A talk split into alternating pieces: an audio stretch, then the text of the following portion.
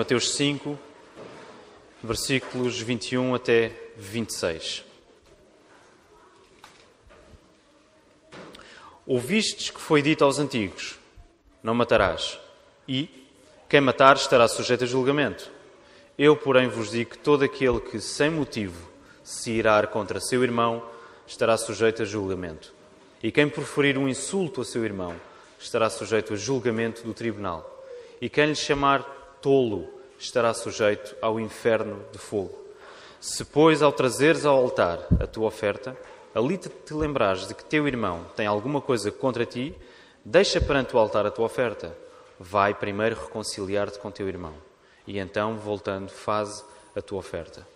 Entra em acordo sem demora com o teu adversário, enquanto estás com ele a caminho, para que o adversário não te entregue ao juiz, o juiz ao oficial de justiça e sejas recolhido à prisão. Em verdade te digo que não sairás dali enquanto não pagares o último centavo. Enquanto permanecemos de pé, vamos aproveitar os próximos momentos para nos saudarmos, cumprimentarmos aos outros, em particular aqueles que nos visitam esta manhã. Vamos ter uma palavra de oração. Ó Senhor, nosso Deus, nós estamos hoje perante Ti para ouvir a Tua palavra. Nós pedimos-te que abras os nossos ouvidos, abras o nosso coração e me dês as palavras certas, Senhor. Ajuda-me a ser guiado pelo Teu Espírito Santo, Senhor. É o que nós te pedimos e agradecemos em nome de Jesus. Amém. Temos tido o hábito de dizer de cor as bem-aventuranças. Todos aqueles que se sentirem encorajados, aliás, todos são encorajados a decorarem o Sermão do Monte. É esse o, o plano que estamos a definir para, para as vossas vidas, ok? Plano para as vossas vidas é decorar esse Sermão do Monte. Muito bem. Óbvio que nem todos uh, o estão a fazer, mas no mínimo queremos encorajar a que possamos decorar as bem-aventuranças e queremos voltar a dizê-las esta manhã. Vamos dizer desde o versículo 1 até ao versículo 12. Vamos a isso? Não, até ao versículo 12. Quer dizer até ao 13? Não, é melhor ficarmos nos 12. Vamos embora. Vendo Jesus as multidões, subiu ao monte e, como se assentasse, aproximaram-se os seus discípulos e ele passou a ensiná-los, dizendo: Bem-aventurados os humildes de espírito, porque dele é o reino dos céus. Bem-aventurados os que choram, porque serão consolados. Bem-aventurados os mansos, porque herdarão a terra. Bem-aventurados os que têm fome e sede de justiça porque serão fartos. Bem-aventurados os misericordiosos, porque alcançarão misericórdia. Bem-aventurados os limpos de coração, porque verão a Deus.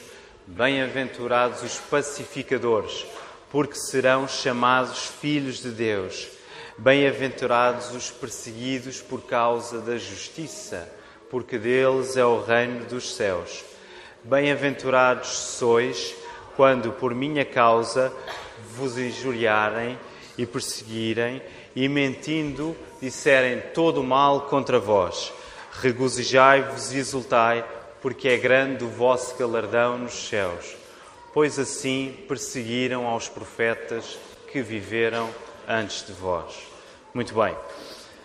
Hoje continuamos no mesmo texto da semana passada e entramos uh, numa nova fase do, do, Sermão do Monte. A partir do versículo 25, estamos numa nova fase, mas não vamos entrar já em profundidade na primeira antítese, no, na primeira vez que Jesus diz: Ouvistes o que foi dito, eu, porém, vos digo. Vamos ter seis daqui para a frente. Hoje ainda não vamos entrar em profundidade uh, acerca do homicídio ou acerca do assassinato.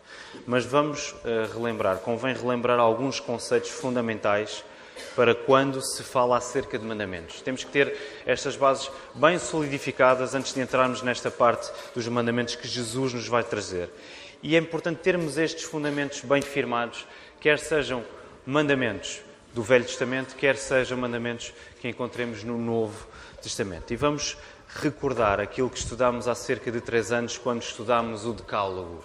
Não é? O Decálogo é o conjunto dos Dez Mandamentos. E na altura a série de sermões era como é que se anda quando Deus manda.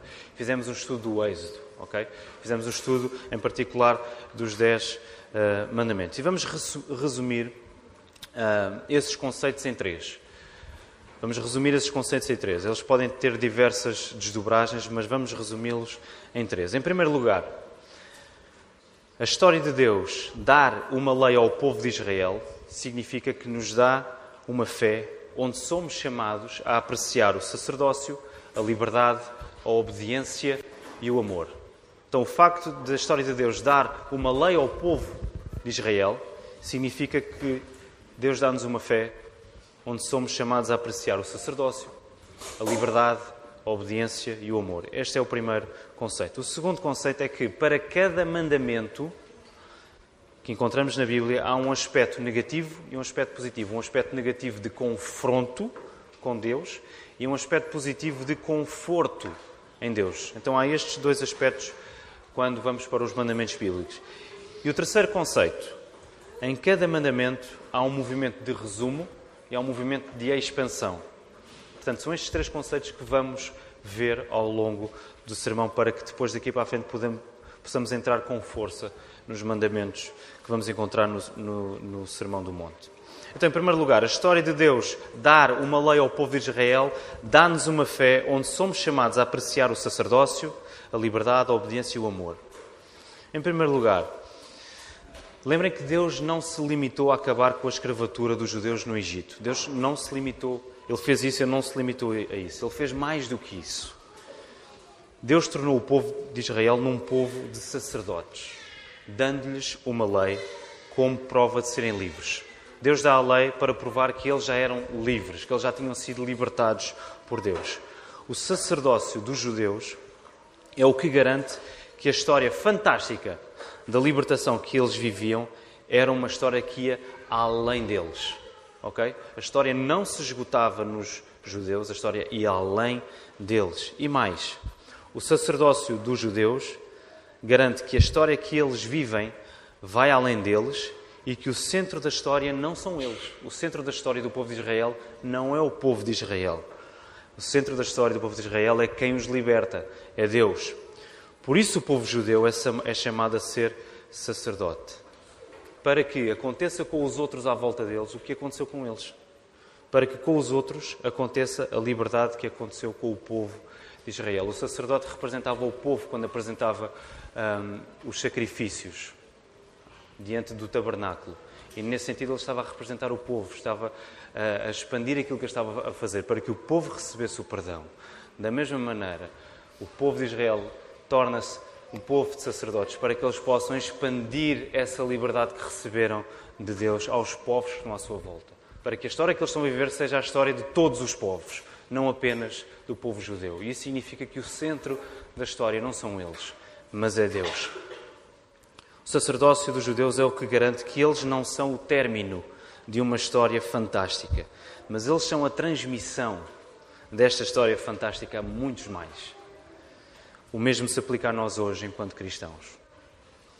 Não há uma boa compreensão do que o mandamento é sem uma boa compreensão do que é o sacerdócio. Não é por acaso que Jesus é chamado o nosso sumo sacerdote. Então não há uma boa compreensão do que os mandamentos são sem uma boa compreensão do que é o sacerdócio. Deus fez o povo de Israel um povo de sacerdotes. Deus faz-nos um povo de sacerdotes, porque temos acesso direto ao Pai através de Jesus. Não para que isso termine em nós, mas para que os outros à nossa volta também possam ter esse acesso ao Pai através de Jesus Cristo. Então, em primeiro lugar, o sacerdócio. Em segundo lugar, liberdade. Somos chamados a apreciar a liberdade. É debaixo desta compreensão que nós podemos integrar o facto de agora, se receber uma lei vinda de Deus. Ok? É debaixo da compreensão da liberdade que nós podemos integrar o facto de se receber uma lei vinda de Deus. A lei deixa de ser apenas uma regulamentação, apenas de ser um plano que vai esfriar a emoção da aventura, não é? deixa de ser alguma coisa que vai esfriar a emoção da aventura e passa a ser uma maneira de orientar a aventura. A lei passa a ser uma, uma maneira de Deus orientar a aventura que os judeus estão a viver. Ou seja, na sua essência, a lei não é algo que vem limitar a liberdade. Na sua essência, a lei não é algo que vem li limitar a liberdade. Embora nós sabemos que também o faça. A lei também limita a liberdade, mas na sua essência a lei não vem para limitar a liberdade. Na sua essência, a lei é algo que vem aprofundar a liberdade, que vem tornar mais clara essa liberdade que Deus nos dá.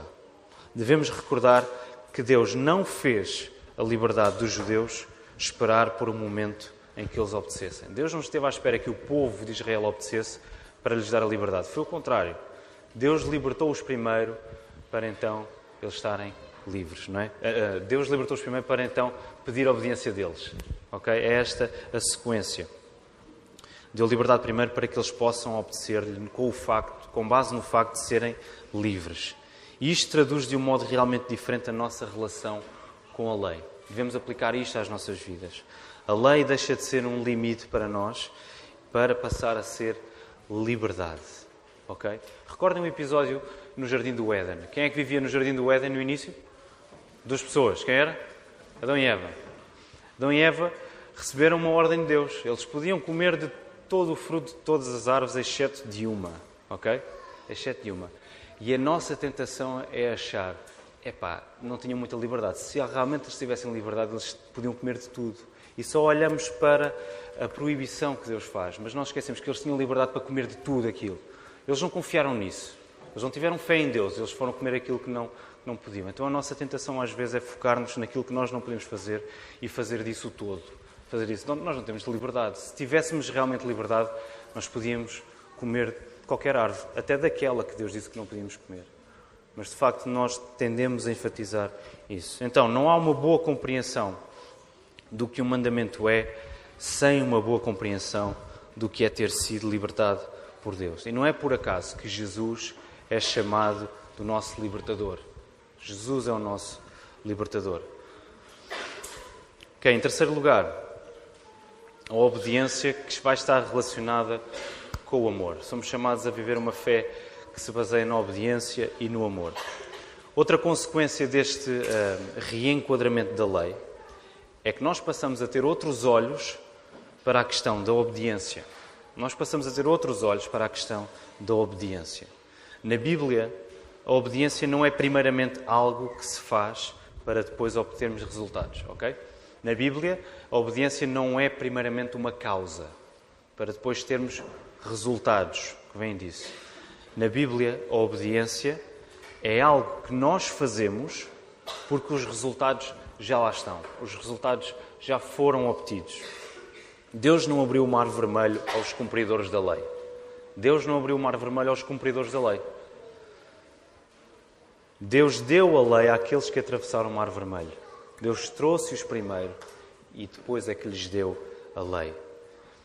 Primeiro veio aquilo que Deus faz, os resultados do que Deus faz, e depois vem a chamada à obediência. Logo, a obediência não é uma atitude que nós tomamos para que alguém acredite em nós. A obediência é uma atitude que nós tomamos porque alguém nos ama. Nós somos obedientes, nós cristãos queremos ser obedientes porque alguém nos ama. É essa a causa da nossa obediência. Cristo ama-nos e por isso nós somos obedientes. A obediência não é uma realização, a obediência é uma resposta. Okay? A obediência não é causa de sermos salvos. A obediência é consequência de termos sido salvos. Nós fomos salvos para as boas obras que Deus preparou para nós. Este tem de ser o nosso chão, este tem de ser a nossa base, o nosso fundamento ao entrarmos na questão dos mandamentos. Sejam eles do velho, sejam eles do novo, a lógica é a mesma. Não há uma boa compreensão do que o mandamento é sem uma boa compreensão do que a obediência, de que a obediência e o amor vêm juntos. A obediência e o amor vêm juntos. E não é por acaso que Jesus obedeceu amorosamente a toda a lei. Jesus obedeceu a toda a lei de uma forma amorosa, em amor a Deus Pai. Vamos ilustrar isto, vamos ilustrar este tipo de obediência a partir da última conversa entre Jesus e Pedro, que está no Evangelho de João. Em João 21, não precisam de. Não vamos ler, vamos só recordar. Em João 21, nos versículos 14 e 19, temos um diálogo entre Jesus e Pedro. Jesus já ressuscitou e apareceu novamente aos discípulos. E ele está a ter uma conversa com Pedro. O diálogo entre o mestre e o discípulo vai servir para resolver a desobediência do discípulo. E qual é que foi a desobediência de Pedro? Alguém se lembra? O que é que Pedro fez? O que é que Pedro fez, irmãos? Negou Jesus uma vez, duas vezes, três vezes. Pedro negou três vezes Jesus na noite em que Jesus foi traído, na noite em que Jesus foi julgado para ser crucificado.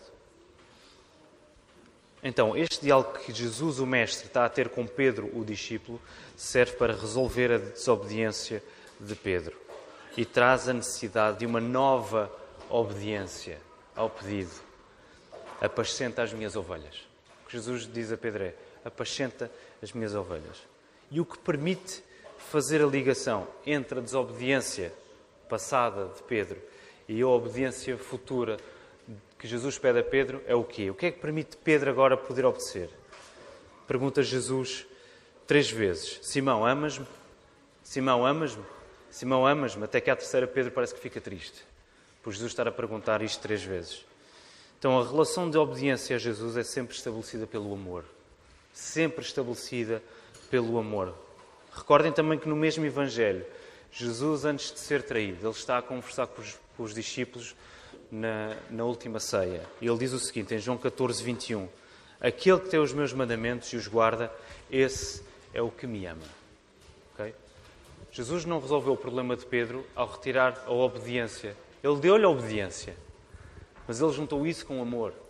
Ele juntou isso com o amor. E ele resolveu o problema de Pedro. Muito bem, este é o primeiro um, ponto, o primeiro conceito que queríamos resumir. O segundo conceito que queremos uh, recordar esta manhã tem a ver com as duas dinâmicas que qualquer mandamento nos dá. Uma dinâmica de confronto, por um lado negativa, e uma dinâmica de conforto, positiva. Isto acontece em qualquer mandamento no geral e no particular também, ok? Então, em primeiro lugar, o confronto, este movimento de confronto, no lado negativo quando somos confrontados com a lei de Deus. Por um lado, quando eu conheço a lei de Deus, conheço mais o Deus dessa lei, ok? Quando nós conhecemos mais a lei de Deus, nós estamos a conhecer mais o Deus que fez e que nos traz essa lei. Neste sentido, há um confronto com esse Deus, há um confronto com o autor da lei. Falo de confronto porque sou levado ao encontro com a personalidade de Deus. Eu sou levado a encontrar-me com a personalidade do próprio Deus. E partindo do princípio que, enquanto ser humano, eu sou pecador, é? partindo do princípio que somos todos pecadores e Deus é perfeito, nós chocamos de frente com a santidade divina. Nós vamos chocar de frente com a santidade divina e com o nosso pecado. Há este esta dinâmica de confronto, quando nós vamos para a lei de Deus, nós vamos chocar de frente com a santidade de Deus, com o facto de Deus ser perfeito e nós sermos pecadores. Esta dimensão negativa existe sempre, que um homem ou uma mulher lida com a lei de Deus. Não podemos escapar, ela existe sempre. O catecismo que nós eh, usamos aqui na nossa igreja diz assim, na versão reduzida, na pergunta número 15, que fala acerca da lei. Uma vez que ninguém consegue guardar a lei de Deus, e nós sabemos que ninguém consegue guardar a lei de Deus, qual é o propósito da lei? Já que ninguém a consegue guardar, qual é o propósito da lei de Deus? O propósito da lei de Deus é que nós possamos conhecer a natureza santa de Deus, a natureza pecaminosa dos nossos corações e, portanto, por causa disso, a nossa necessidade de um Salvador. Conhecemos a natureza santa de Deus, a natureza pecaminosa dos nossos corações e, por causa disso, a nossa necessidade de um Salvador. Conhecer a lei implica sempre conhecer o Deus dela e, consequentemente, conhecer o muito que me falta em relação a Ele. Este movimento negativo é essencial. É assim que o Evangelho começa a funcionar nas nossas vidas. Ele primeiro apresenta-nos as más notícias. O Evangelho primeiro apresenta-nos apresenta o facto de Deus ser santo e nós sermos pecadores. E nós estarmos numa dívida eterna para com Deus. Nós estarmos sobre a ira Deus, dele nós estarmos sujeitos a julgamento se não nos arrependermos. O Evangelho traz primeiro as más notícias para que depois as boas notícias brilhem como, como mais do que o sol, mais do que qualquer outra coisa. É assim que o Evangelho funciona também. E quando nós vamos para a lei, temos um vislumbre do que é o Evangelho. Por isso é que não desprezamos a lei. Por isso é que continuamos a ler o Velho Testamento, continuamos a, perder, a, gastar o nosso tempo, a investir o nosso tempo a ler o Velho Testamento, a ler o Novo, a ler a Bíblia toda, porque as, duas partes estão integradas. Não podemos fazer uma coisa sem a outra.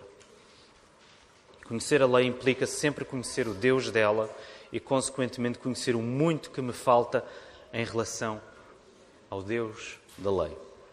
Segundo movimento, ou segunda dinâmica de qualquer mandamento, é uma dinâmica de conforto. Agora, um lado positivo. Além do confronto, também há um conforto. E esse conforto na compreensão da lei vem do facto de compreender aquilo para que fui criado. Quando eu me deparo com a lei, eu compreendo aquilo para o qual eu fui criado. Conhecer a lei também é recuperar aquilo que Deus imprime na consciência de todos os seres humanos. Mas a consciência de todos os seres humanos foi abalada pelos efeitos do pecado. O pecado abalou a nossa consciência enquanto criaturas de Deus. Se é certo que eu me sinto confrontado cada vez que lido com a lei e me apercebo da minha incapacidade de cumpri-la, também é certo que quando eu lido com a lei, eu sou, eu sou confortado com a compreensão da minha vocação original. Qual é a minha vocação original? Quando eu lido com a lei, eu percebo que fui feito para estar numa relação de harmonia com o meu Criador. E isso conforta-me.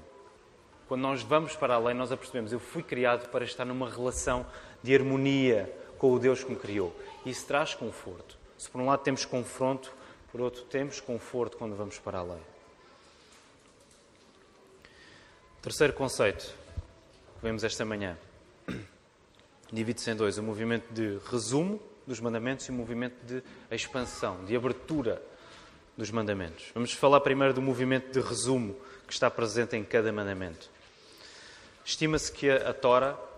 O que é a Tora? Agora gostava de ouvir os irmãos. O que é a Tora? Para os judeus, o que é a Tora? Os Falem alto, falem alto. Pentateuco. O que é o Pentateuco? Os cinco primeiros livros. Quais são os cinco primeiros... Hoje perguntei isto na escola dominical. Quais são os cinco primeiros livros da Bíblia? Amém. É bom ouvir isto, irmãos. É mesmo. Muito bem. Então, estima-se que nos cinco primeiros livros da Bíblia, os livros da lei, também são chamados os livros da lei, um, existam 613 mandamentos. Ao todo, estima-se que estejam na Tora, no Pentateuco, 613 mandamentos. Nós temos agora de fazer uma distinção, ok? Vamos fazer uma distinção neste grande contexto entre leis que são morais, leis morais, e esses são os 10 mandamentos, que vemos em Êxodo 20, leis que são cerimoniais, a cerimónia do povo, os sacrifícios, e leis civis, que serviam para a conduta do povo enquanto digamos assim, enquanto uh, reino, enquanto comunidade. Até há leis para uh, precaver condições higiênicas do povo, ok? Então, dividimos as leis morais, que são os Dez Mandamentos, as leis cerimoniais e as leis civis. E os cristãos, nós enquanto igreja, nós acreditamos que as leis morais continuam.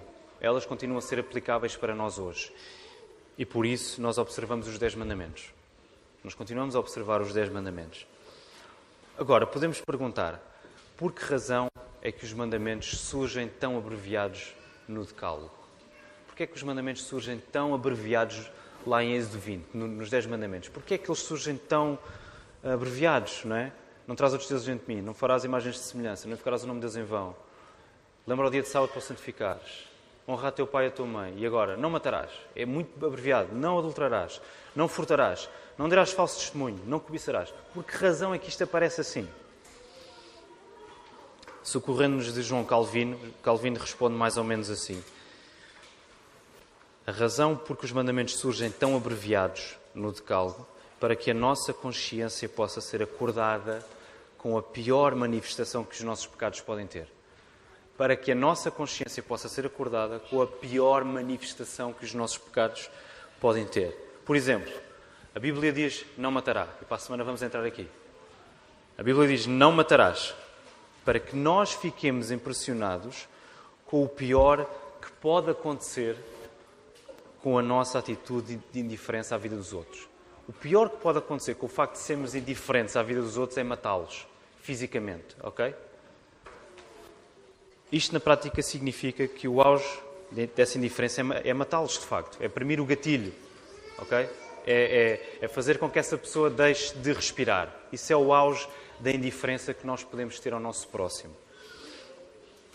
Mas significa também, não matarás, significa também que nós matamos o nosso próximo de outras maneiras que não chegam sequer ao homicídio. Nós podemos matar o nosso próximo de outras maneiras que não chegam ao homicídio, que não chegam ao assassinato. A lei de Deus resume-se em dez mandamentos para nos impressionar, breve e eficazmente, um oceano muito maior de pecado em que podemos cair. Nós olhamos para os mandamentos e dizemos assim: o que é que vai acontecer se eu for largado ao meu pecado? O pior que pode acontecer é isto. E nós começamos a olhar para ali: eu posso fazer isto. Eu sou pecador ao ponto de poder fazer isto. E isso deve impressionar-nos. Calvino continua e diz assim: a ira e o ódio não parecem tão maus quando são designados pelos seus nomes. Nós falamos em ira, falamos em ódio, mas parecem às vezes coisas assim um bocado abstratas, distantes, a ira, o ódio. Epá, isso não é bem para mim, isso é para mais pessoas descontroladas mentalmente. Eu, eu acho que não, não chega até aí. Se nós usarmos apenas essas, essas uh, definições, a ira e o ódio não parecem assim tão maus quando são designados pelos seus nomes. Mas quando são proibidos sob a designação de assassínio, nós compreendemos melhor como são coisas abomináveis à vista de Deus. Quando isso é designado de forma resumida em termos de não matarás, de assassínio, nós começamos a perceber isso é abominável aos olhos de Deus. Existe um resumo para melhor compreensão e para que a lei penetre fundo no nosso coração, para que nós vejamos claramente aquilo em que nos podemos tornar, aquilo que nós podemos fazer com o nosso pecado. Este é um movimento de resumo, um movimento agora de expansão, de abertura da lei. Cada mandamento e já dissemos isto anteriormente, cada mandamento é um universo em si mesmo. É um universo em si mesmo. Um universo que pede o nosso amor, mas que também pede o nosso ódio. Cada mandamento pede o nosso amor, mas também pede o nosso ódio. Como assim? Sobre o amor já falámos hoje. obediência e amor estão ligados. Mas falemos brevemente sobre o elemento do ódio. Nós somos chamados, enquanto cristãos, a odiar o pecado que é condenado por cada mandamento. Nós somos chamados a odiar o pecado que é condenado em cada mandamento. Hoje, este é um dos nossos grandes problemas. Nós que crescemos e estamos dentro das igrejas. Queremos ser pessoas só de amor. Devemos amar o nosso próximo, devemos amar os nossos irmãos. Mas esquecemos que amar o bem, amar o bem é necessariamente odiar o mal. Amar o bem é necessariamente odiar o mal. Não podemos estar numa posição neutra, numa posição intermédia. Nós amamos o bem e significa que nós odiamos o mal. Nós desobedecemos à lei de Deus porque não odiamos o que ela condena. Nós desobedecemos à lei de Deus porque nós não odiamos o que ela condena. Nós queremos ser o pai que acolhe num braço o regresso do filho pródigo, queremos ser esse pai que acolhe o regresso do filho pródigo, ao mesmo tempo que não nos importamos de ser os amigos que com esse filho estouraram a herança, vivendo dissolutamente. Nós não, não nos importamos de ser o pai, que, nós queremos ser o pai que acolhe, mas não nos importamos de ser também os amigos que promovem o mal. Esse é um dos grandes problemas nossos. Nós não odiamos o mal que cada mandamento diz. Em Provérbios 8,13, nós lemos o seguinte: O temor do Senhor consiste em aborrecer o mal. O mal, a soberba, a ganância, o mau caminho e a boca perversa, eu os aborreço. Eu, Deus, eu os aborreço. Se o próprio Deus da lei está a dizer que ele aborrece estas coisas, que ele odeia estas coisas, que ele abomina estas coisas, como é que nós não podemos, podemos não odiar aquilo que é mau. Se nós somos chamados à obediência à lei. Se a lei é maior que a letra, se a lei é maior que a letra, os fariseus eram legalistas e os legalistas são especialistas em fazer da parte o todo. O legalista é uma pessoa que ignora que a obediência à lei respeita a personalidade de quem a criou. O legalista é a pessoa que ignora que obedecer à lei está dependente de respeitar a personalidade do autor da lei. Quando eu me lembro que o autor da lei é perfeito, quando o autor da lei integra totalmente a realidade espiritual e totalmente a realidade física, é absurdo compreender a lei na sua forma sem permitir que ela se cumpra no meu coração. É impossível. Quando eu me lembro que o autor da lei é perfeito, eu não posso cumprir a lei na forma sem que ela se cumpra no meu coração. Na verdade, o legalista é alguém que parece que cumpre a lei, mas de facto faz o contrário. Por exemplo, se o legalista não premir o gatilho, não ah, fizer com que a pessoa deixe de respirar, para ele, ele está a cumprir a lei. Porque a lei para ele é só a parte. É só a parte. Ele faz da parte tudo o, o que a lei representa. E então o legalista é alguém que parece que cumpre a lei na sua forma, mas o conteúdo não está a transformar o seu coração. Ele de facto faz o contrário. Ele não está a cumprir a lei. O legalista julga que, que cumpre a lei pelo facto de seguir os aspectos formais. Só porque eu não dei uma facada a alguém, eu estou a cumprir a lei. Mas se ele está a dizer mal dessa pessoa, ele já quebrou a lei. Ele já não está a cumprir a lei. Ele está a esquecer o todo e está só a agarrar-se à parte. A lei é maior do que a sua letra. Okay? O espírito da lei é maior do que a letra. O coração do legalista fica incólume, fica uh,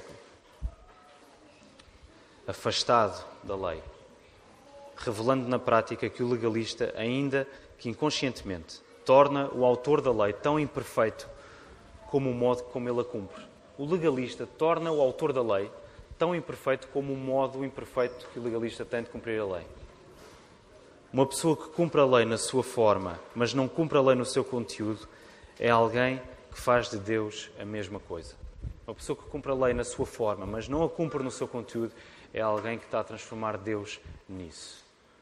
Alguém que está a dizer a forma interessa, mas o conteúdo esquece, isso não interessa. Quando eu sou legalista, eu não estou a ser transformado pelo princípio perfeito da lei. Quando eu sou legalista, eu estou a transformar a lei na minha imperfeição. Quando nós queremos ser legalistas, nós estamos a tornar a lei à nossa imagem e não estamos a ser transformados à imagem daquele que criou a lei. Um legalista não é, por isso, uma criatura da lei. Ele é uma criatura da carne. Por isso é que Jesus choca tanto com os escribas e com os fariseus. Ele está, passa a vida a chocar com eles. Por isso o Senhor Jesus não foi um legalista. Jesus não foi um legalista. Quando Jesus diz que eu vim para cumprir a lei, ele não foi um legalista. Ele foi alguém que cumpriu ele mesmo a lei. Porque o Senhor Jesus sabia que cumprir a lei era respeitar o caráter de quem a criou, de Deus. Deus cuja forma não difere do conteúdo. A forma de Deus não difere do seu conteúdo. Dá a lei. Deus dá a lei para que ela seja cumprida em obras e no coração, segundo a sua própria natureza. Irmãos, é por isso que Jesus se submete totalmente à Escritura. Jesus está completamente debaixo da autoridade da palavra. Sendo Ele Deus, Ele coloca-se debaixo da autoridade da Escritura.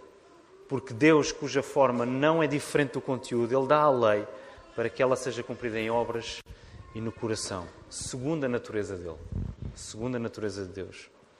O legalismo parte do princípio que, desde que nenhuma regra seja quebrada, a lei é cumprida. É este o princípio. Desde que eu não quebre nenhuma, a lei está a ser cumprida. Não interessa se o meu coração está a ser transformado por isso ou não. Desde que eu não quebre, a lei está a ser cumprida. Mas isto é de uma grande ingenuidade. Um legalista julga que nunca matou ninguém por nunca ter interrompido o batimento cardíaco de nenhuma criatura. Ele julga que de facto nunca matou ninguém porque nunca colocou a mão à frente da boca de alguém e impediu essa pessoa de respirar até morrer. Mas um não legalista sabe que não matar ninguém é muito mais do que isso. Não matar ninguém é muito mais do que isso. É muito mais do que não premir o gatilho. Não matar ninguém é servir a vida de todos os outros à nossa volta. Querem cumprir não matarás? Sirvam todos aqueles que estão à vossa volta. A lei é muito mais que uma aparência de cumprimento. Isto era algo que os fariseus não compreendiam. Por isso Jesus vai, Jesus vai ao ponto, em Mateus 23, versículo 27 e 28, ele vai ao ponto de chamar os fariseus de sepulcros caiados de branco. Por fora são bonitos, têm uma aparência limpa, branca, mas por dentro eles são sepulcros. Há morte dentro deles, há podridão dentro deles. Jesus é, é, é, é muito duro nas palavras que ele profere contra os fariseus e contra os escribas. Logo, já percebemos, nós vamos ter muito trabalho pela frente, agora que vamos abraçar os mandamentos que Jesus vai trazer no, no Sermão do Monte. Vamos ter muito trabalho pela frente ao ver Jesus interpretar a lei. Mas é um trabalho que, como vimos, está assente numa obediência amorosa. Este é um trabalho que está assente na obediência amorosa do Senhor Jesus. Jesus manda-nos obedecer porque Ele já nos fez atravessar o Mar Vermelho. Ele já nos fez atravessar o Mar Vermelho e por isso Ele manda-nos obedecer. Jesus manda-nos obedecer porque Ele já nos salvou. Jesus manda-nos obedecer porque Ele já ganhou o nosso coração. Porque o nosso coração já foi vencido pelo seu amor. Ele já obedeceu perfeitamente a toda a lei, com amor perfeito. E esse amor levou Jesus à cruz. Para que a graça, para que agora vivamos vidas de sacerdócio, para que outros mais recebam desta bênção, vivemos vidas de liberdade, vivamos vidas de obediência e vivamos vidas de obediência em amor. Esta obediência que Jesus nos vai pedir e que já, já nos está a pedir, ela é assente no facto de Ele mesmo já ter cumprido aquilo que Ele disse que vinha cumprir. Ok? Nós não vamos obedecer a nada para ganharmos Deus para nós. Nós vamos obedecer para mostrar que já fomos ganhos por Ele. É essa a consequência da nossa salvação, para que outros vejam as nossas boas obras e glorifiquem ao nosso Pai que está nos céus. Que o Senhor nos ajude.